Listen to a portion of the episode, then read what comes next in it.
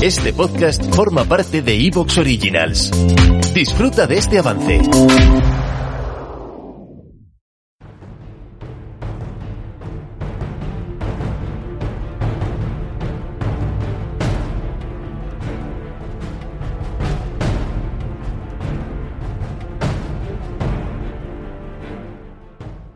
La historia no solo está para rememorarla, también hay que vivirla. Reserva ya tu plaza para el primer viaje de Medievalia que tendrá lugar entre el 29 de julio y el 4 de agosto del 2024 y recorre con nosotros nuestra Edad Media. Burgos y las primeras fronteras de Castilla, Navarra, el nacimiento de Aragón. Verás la Catedral de Burgos como nunca antes y descubrirás lugares únicos cargados de historia como el Monasterio de Leire o San Juan de la Peña.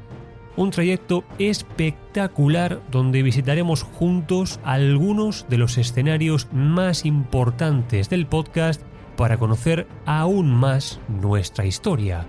¿A qué esperas? Una experiencia inolvidable a la altura de Medievalia y donde solo faltas tú. Podrás encontrar más información, el folleto del viaje y todos los detalles en la descripción del episodio.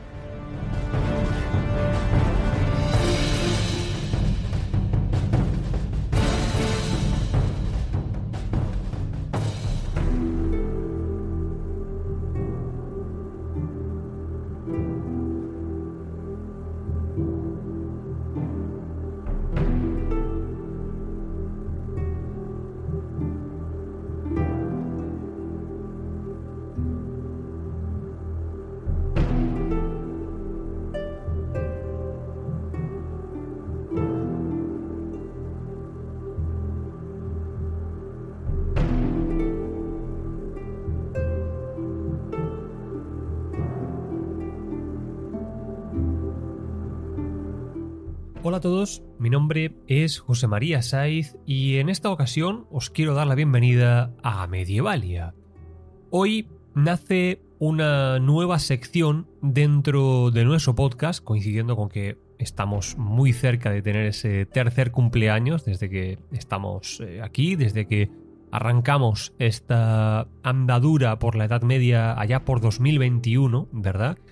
Y durante todo este tiempo yo creo que Medievalia ha crecido más de lo que hubiera esperado en un primer momento. No sabía que había este interés por la Edad Media y en particular por nuestra Edad Media, ¿no? Por la alta Edad Media, por los visigodos, por la conquista eh, musulmana, por los reinos del norte, en fin, todo lo que venimos eh, narrando ya en tantos y tantos episodios, tanto en abierto como para fans. La norma general, salvo alguna excepción muy, muy, muy circunstancial, ha sido ceñirnos siempre al relato, hablar de todo poco a poco y avanzar, no quedarnos únicamente con eh, las joyas, ¿no? Hablar un poquito de esta batalla, de la caída de Roma, de Roncesvalles y de ahí saltar a las Navas de Tolosa, luego vamos con el Cid, ¿no?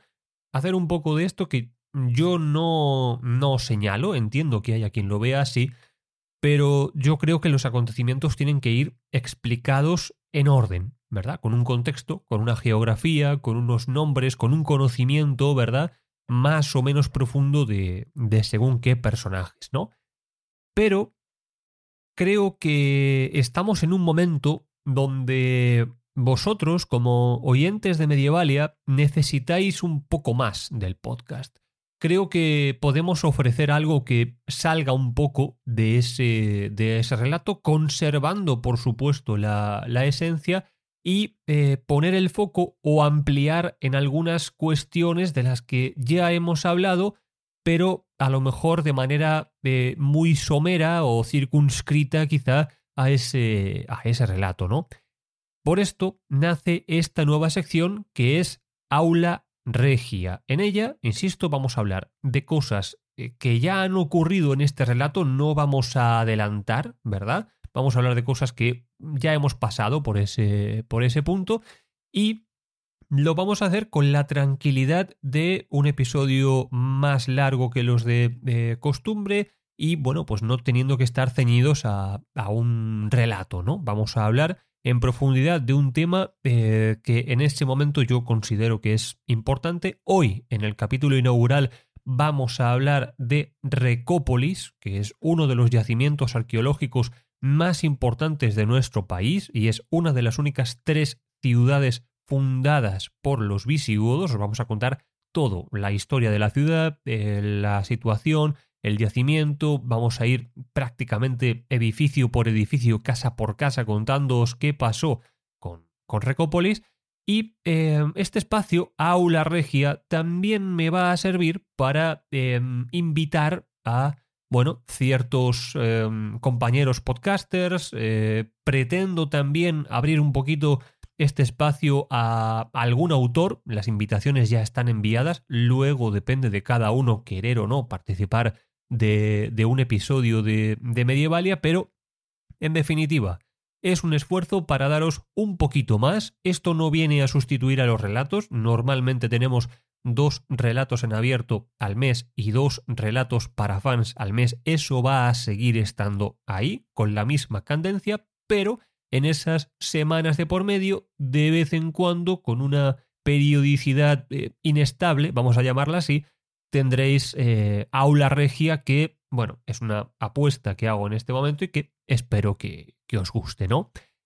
Lo primero que quiero comentar con vosotros es que eh, creo que en España tenemos eh, una variedad de, de, cosas que hacer que honestamente hay pocos países que, que la puedan igualar. Hablo, por supuesto, de eh, viajes que tengan que ver con la historia, con visitar una ciudad por sus elementos históricos o un determinado sitio por lo que pasó ahí, ¿no? No me quiero meter en otros berenjenales. Pero como hay tanto, como no tiene nada que ver y en el fondo tiene mucho que ver eh, la Catedral de Burgos con la Alhambra de Granada, ¿verdad? Y son dos maravillas que hay que disfrutar.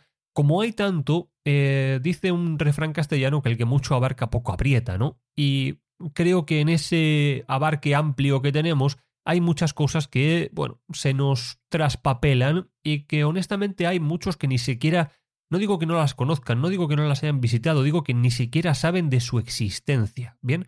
Y este es el caso de Recópolis.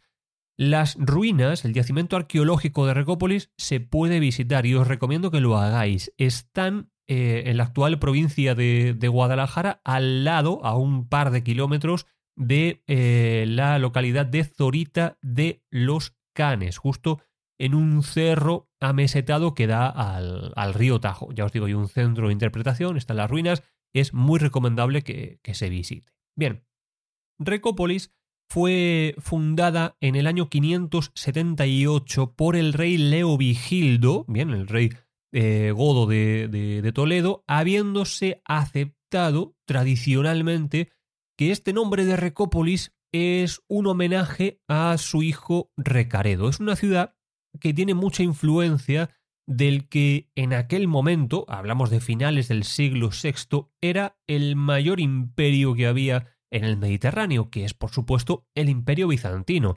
Y esa característica, el ser un imperio fundador, es algo muy importante, es algo de lo que eh, vamos a hablar, ¿no?